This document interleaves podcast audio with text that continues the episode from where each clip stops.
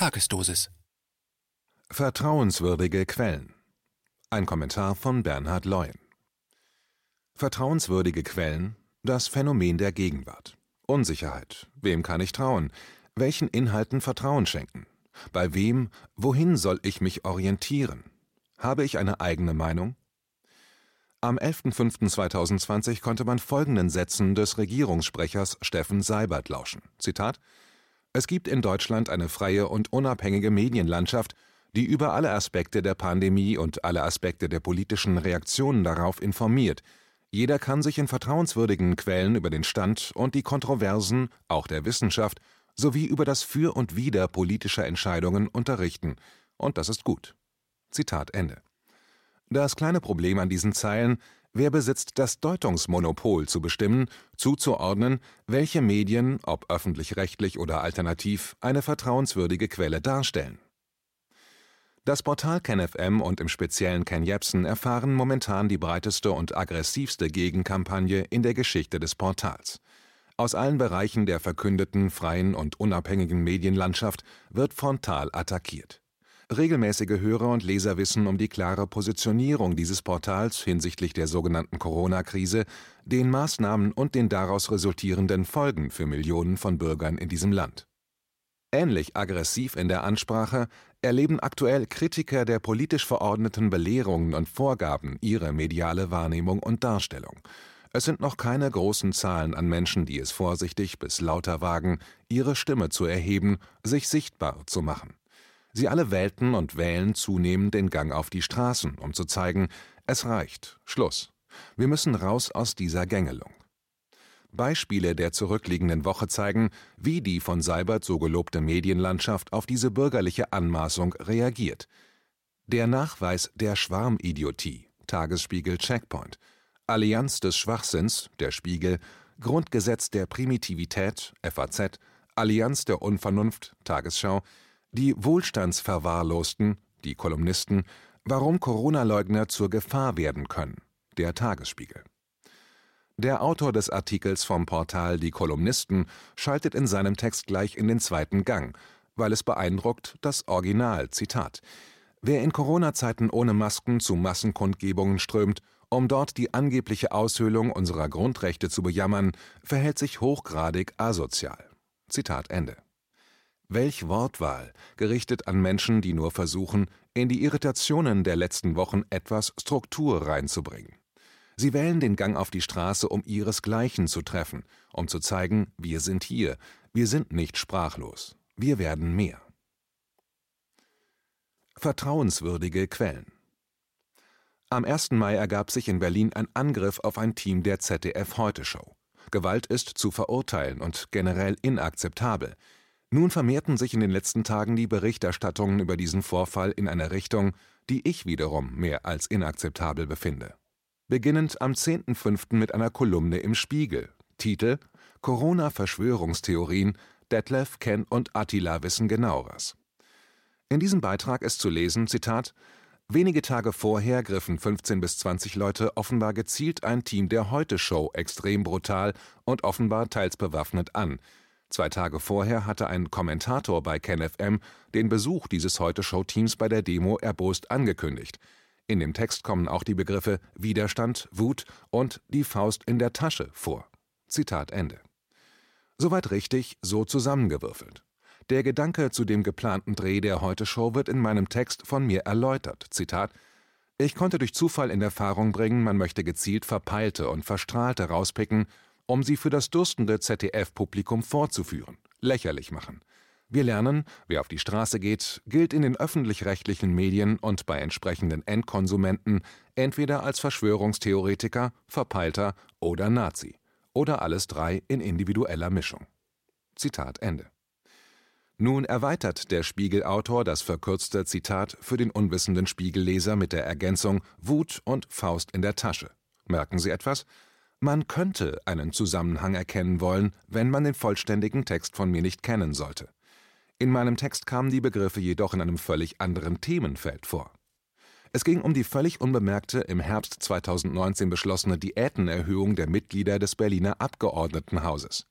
Mit Stimmen von SPD, Linken, Grünen, CDU und FDP gönnten sich die Politiker eine Erhöhung von knapp 60 Prozent von 3.944 auf 6.250 Euro im Monat. Das macht mich als Normalbürger wütend. Der Text lautete daher, Zitat, da kommen sie wieder, diese Wut, die Faust in der Tasche. Zitat Ende. Erkennen Sie dahingehend einen Zusammenhang zu den Ereignissen am 1. Mai?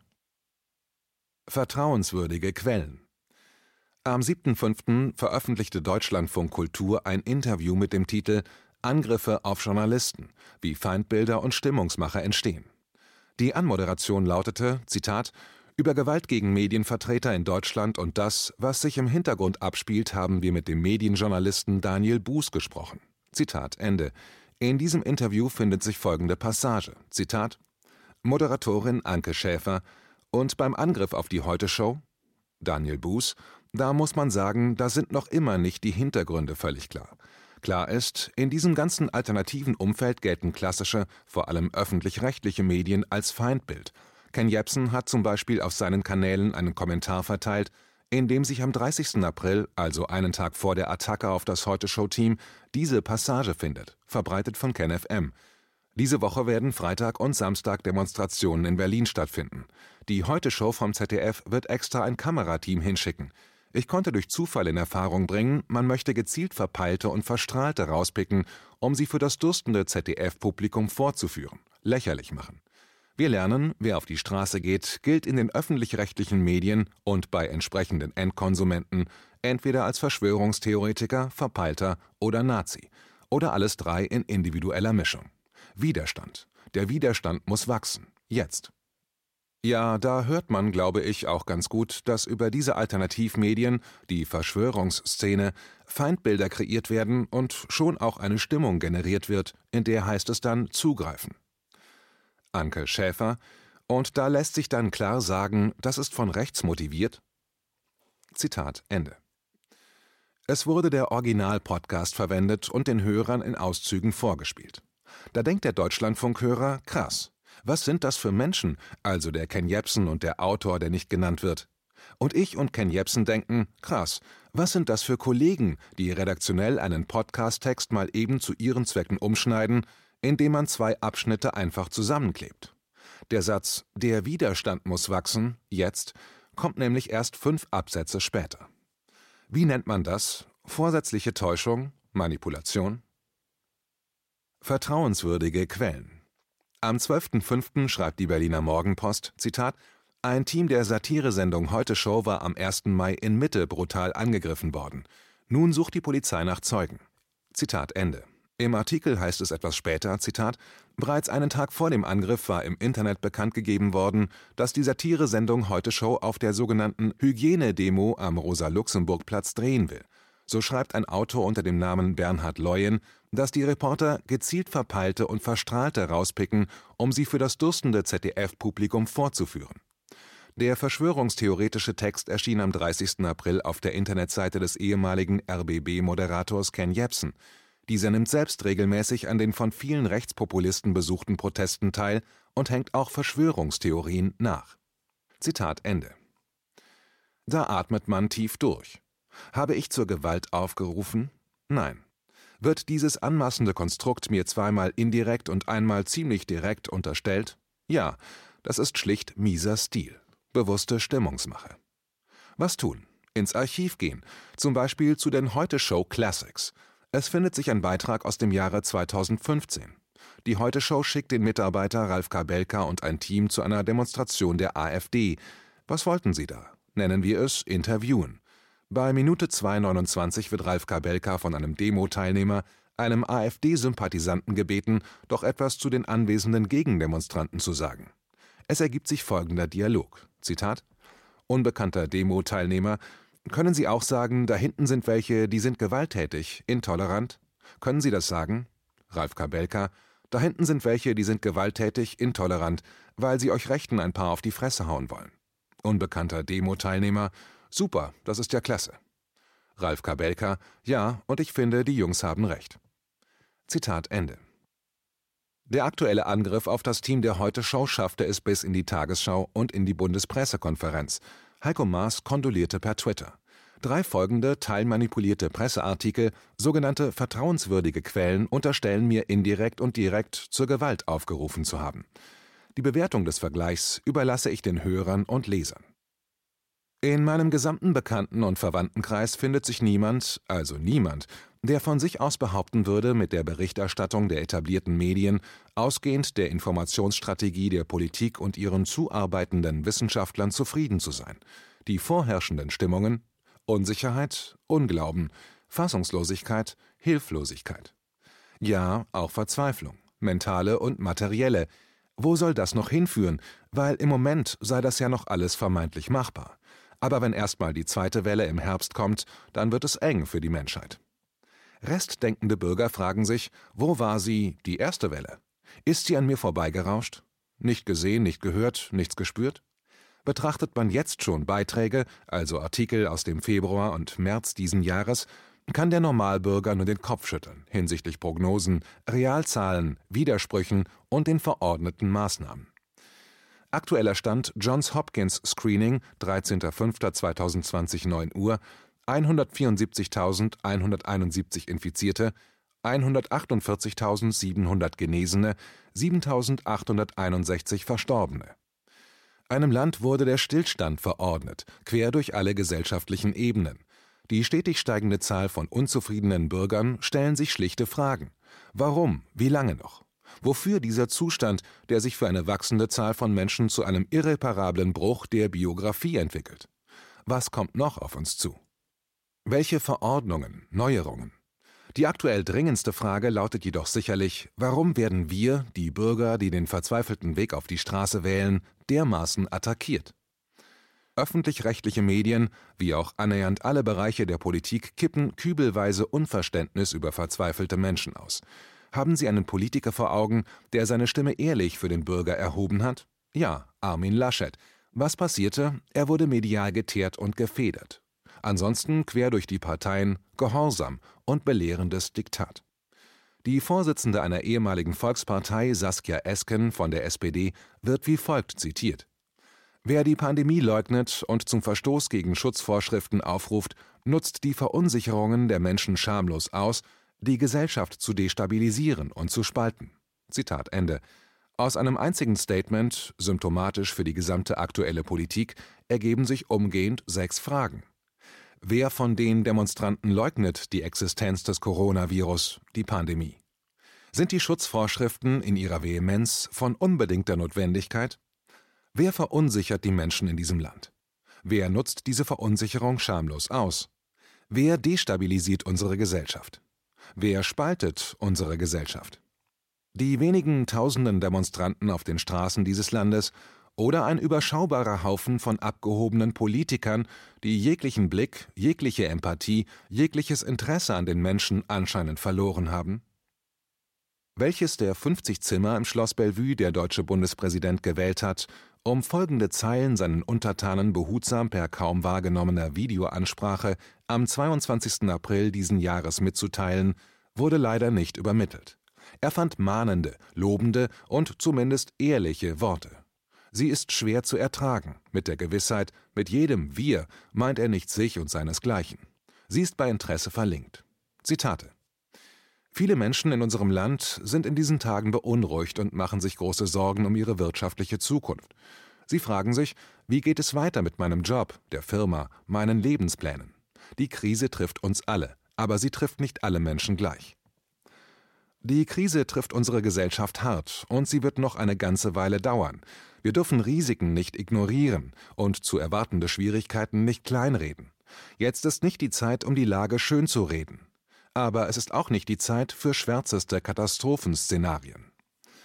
Wahr ist, die Zeit wird nicht spurlos an uns vorbeigehen. Wir werden einiges von dem gemeinsam erarbeiteten Wohlstand preisgeben.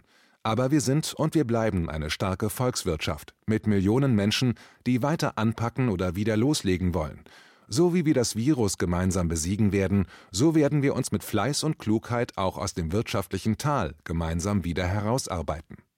Alles Gute und geben wir Acht aufeinander.